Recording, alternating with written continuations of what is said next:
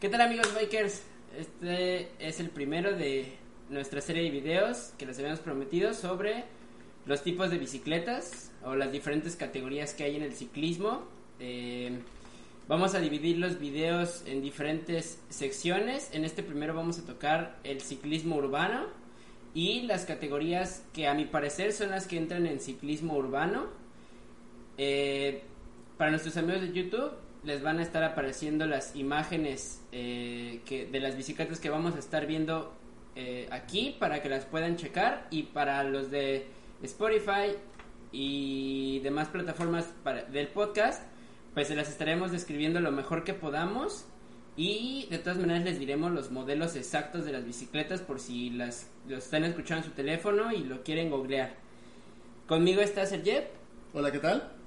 Que es una persona que está empezando en el ciclismo, entonces me va a ayudar a... Vamos a checar las bicicletas aquí en, en la computadora, vamos a estar, voy a estar mostrando imágenes y pues nos va a dar eh, su opinión o, nos, va, nos va a preguntar cosas que yo creo que son las mismas preguntas que ustedes se harían a la hora de verlas o a la hora de, ver las bicicletas cuando entran a una tienda.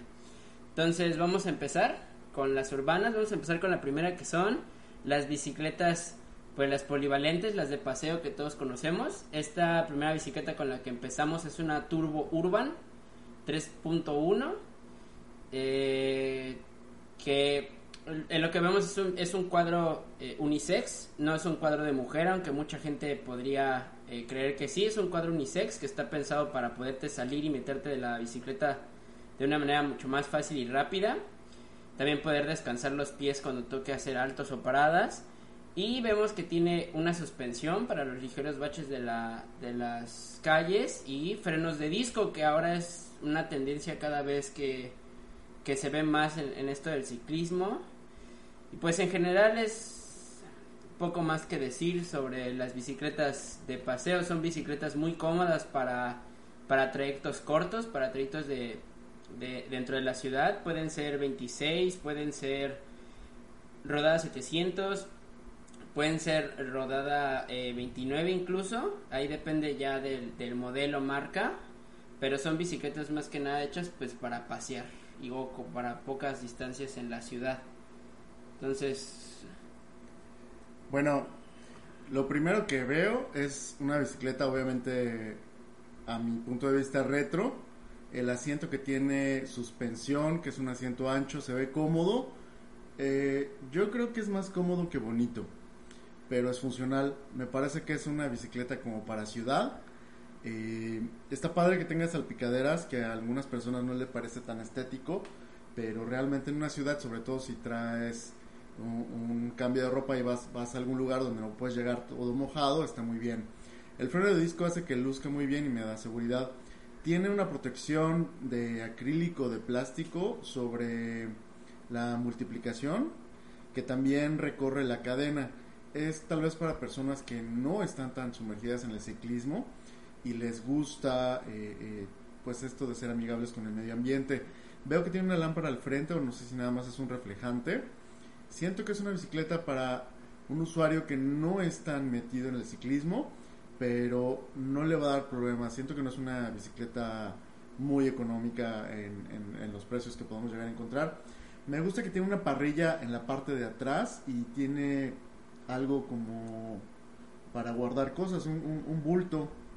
Eh, tiene la parte central del tubo, porque no es un triángulo muy grueso que me hizo pensar en un momento dado que podía tener eh, pedaleado asistido, pedaleo asistido, pero veo que pues a lo mejor nada más es el modelo. Lo que se ve es una bicicleta cómoda, bonita, este puede ser para personas que les guste andar en la ciudad y, tal vez andar este sin problemas. El hecho de que tenga suspensión delantera hace que sea muy cómoda. Se ve una bicicleta cómoda. No es el modelo más eh, padre o a lo mejor más moderno, pero se ve una bicicleta muy funcional, equipada, tiene, ¿cómo se llama? ¿Descanso? Sí, tiene, tiene descanso para que le podamos eh, detener y con la luz que tú mencionas, estoy casi seguro que esa luz está conectada a un dínamo o por lo menos es de baterías. En, es, muy, es muy común que en estas bicicletas de, de paseos o, o de ciudad de distancias cortas encontremos luces con dínamos aún, puesto que es pues nos ahorra el tener que comprar eh, luces. Ahora el, el cubrecadenas de, de acrílico que tú nos comentas es justo como tú dices, para personas que no están tan inmersas en este mundo y que realmente buscan una bicicleta para ir a su trabajo a lo mejor uno o dos días, esto nos ayuda a que no nos manchemos el pantalón de, la grasa de las bicicletas, aunque las personas que rodamos más sabemos que hay, por ejemplo, lubricantes de cadenas más secos, pero las personas que no, no lo saben. Entonces, esto ayuda mucho a mantener sobre todo la limpieza junto con las salpicaderas y todo eso nos ayuda a mantener. Ahora, con la suspensión, tengan mucho en cuenta que no es una suspensión como la de una bicicleta de montaña. Las barras son muchísimo más delgadas de las que encontraríamos en una bicicleta de montaña y es un recorrido muy corto. El recorrido de una suspensión es la distancia que puede absorber el impacto, es la distancia que puede recorrer la, la botella en el tubo. Entonces aquí normalmente se manejan suspensiones de eh, 50 milímetros, 80 milímetros es lo máximo que he visto, que traducido a medidas que todos entendemos, 5 centímetros, 8 centímetros de, de, de absorción de impacto. ¿De qué material es esta bicicleta? Es de aluminio. Lo Sí. cual ha de ser ligera. Sí, debe ser bastante Veo que es para usuarios recomendados de no más de unos 70. Sí, pero ahí, es- ahí entran las tallas, yo creo. O sea, yo, Ah, creo, yo creo que ahí deben entrar las tallas. Recuerden, siempre es importante para cualquier bicicleta que vayan a comprar eh, conocer la talla. Eh, hay muchas maneras, en videos eh, posteriores a este les enseñaremos cómo seleccionar la talla de, bicicleta correcta. Pero hay que tener mucho en cuenta. Ahora, si no tiene talla y es eh, pues una bicicleta eh, vaya unitalla, normalmente vienen con una talla mediana, que es para personas como de unos 60, eh, como de unos 65 a unos 71 más o menos. ¿Cómo es este? Ujú, Este Yo caso. creo que es este caso. Y si es eso, pues ustedes pueden compensar la altura eh, con un tubo de asiento más largo y con una potencia que es lo que agarra la pieza que agarra el manubrio, pues más larga para compensar piernas y brazos más largos si es que son más altos o más cortos y hay que compensar que son más pequeños que esa estatura.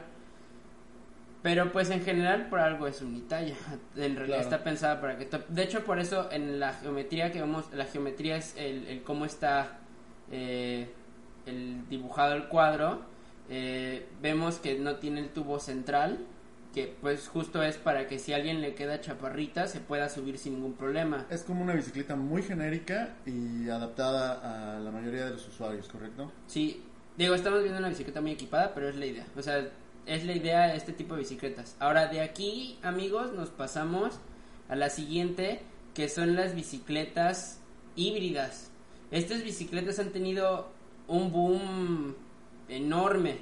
¿Qué es una bicicleta híbrida? Una bicicleta híbrida es una bicicleta que combina aspectos de una bicicleta de montaña con los de una bicicleta de ruta. Regularmente esa es la única combinación que se hace. Ahora, hay ciertas excepciones en las que también mezclan algunas cosas como de bicicleta urbana. En este ejemplo conciso, que es una Trek Dual Sport eh, 2, vemos una bicicleta eh, con una suspensión de montaña, eh, pero muy pequeña. Eh, eh, con suspensión de montaña nos referimos a que las botellas son más anchas que las de la bicicleta anterior y tienen un poquito más recorrido. Yo le calculo unos 80 milímetros.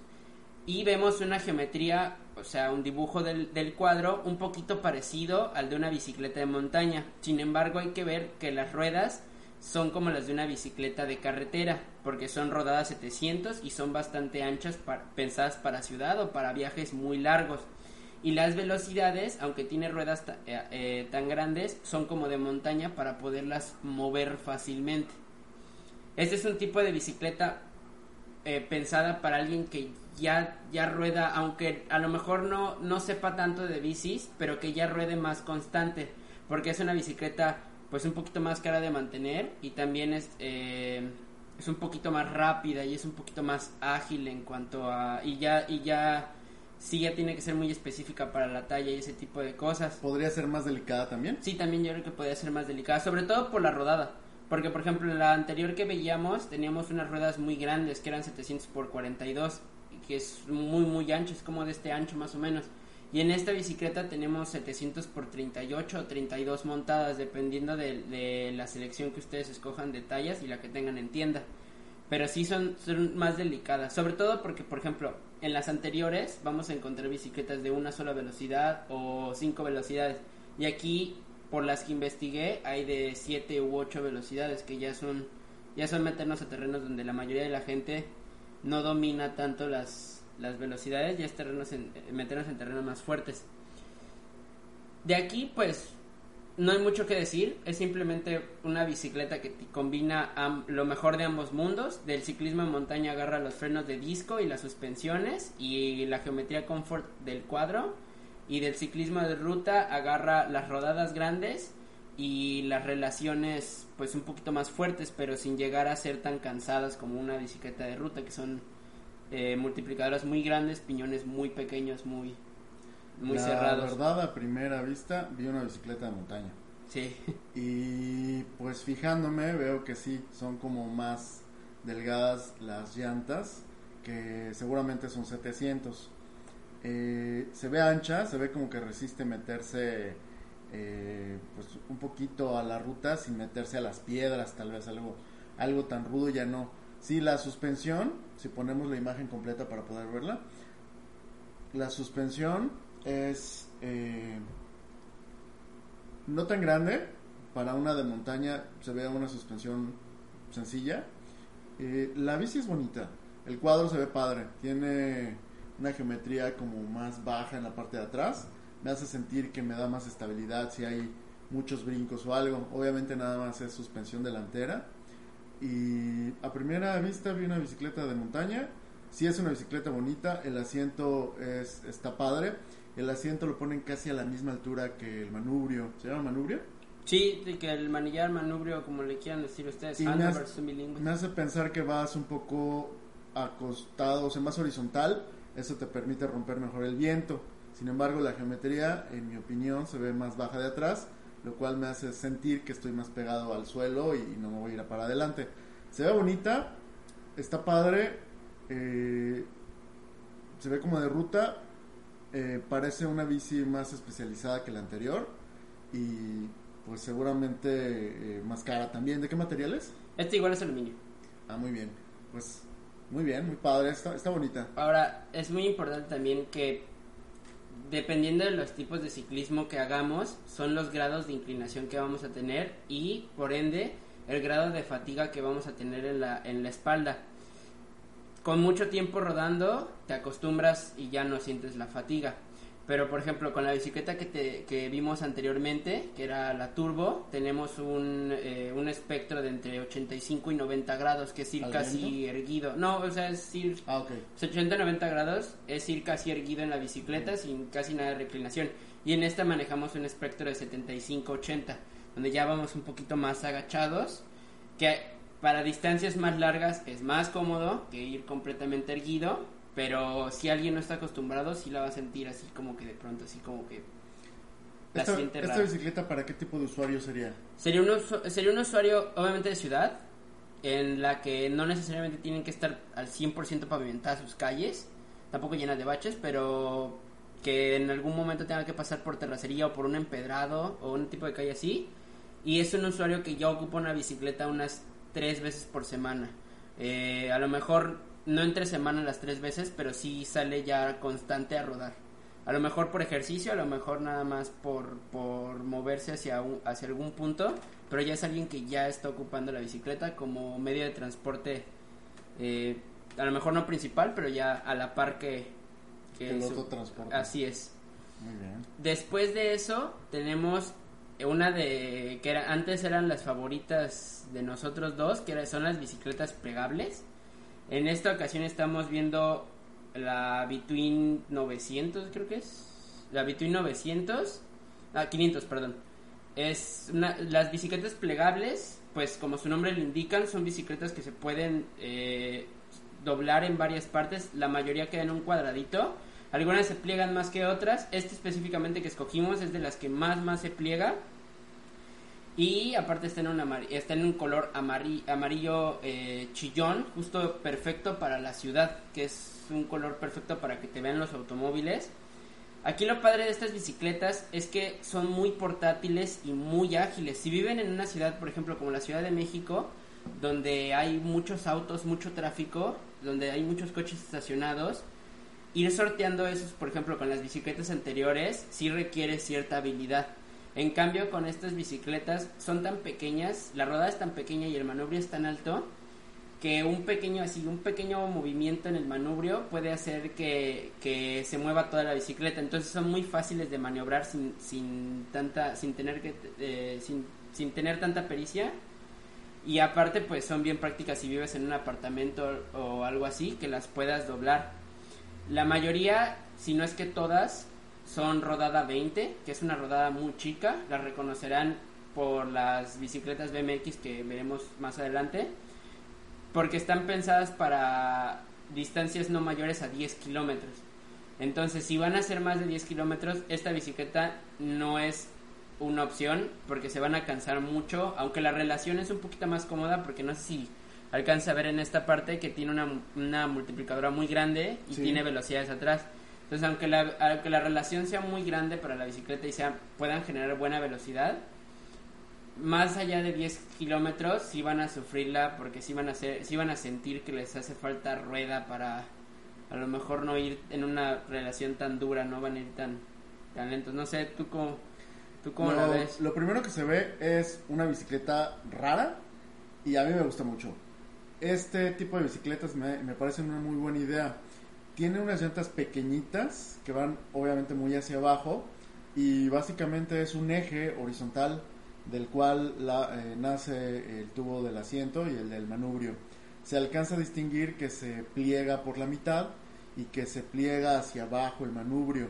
Me imagino que queda casi como un portafolio. Obviamente más grande, ¿verdad?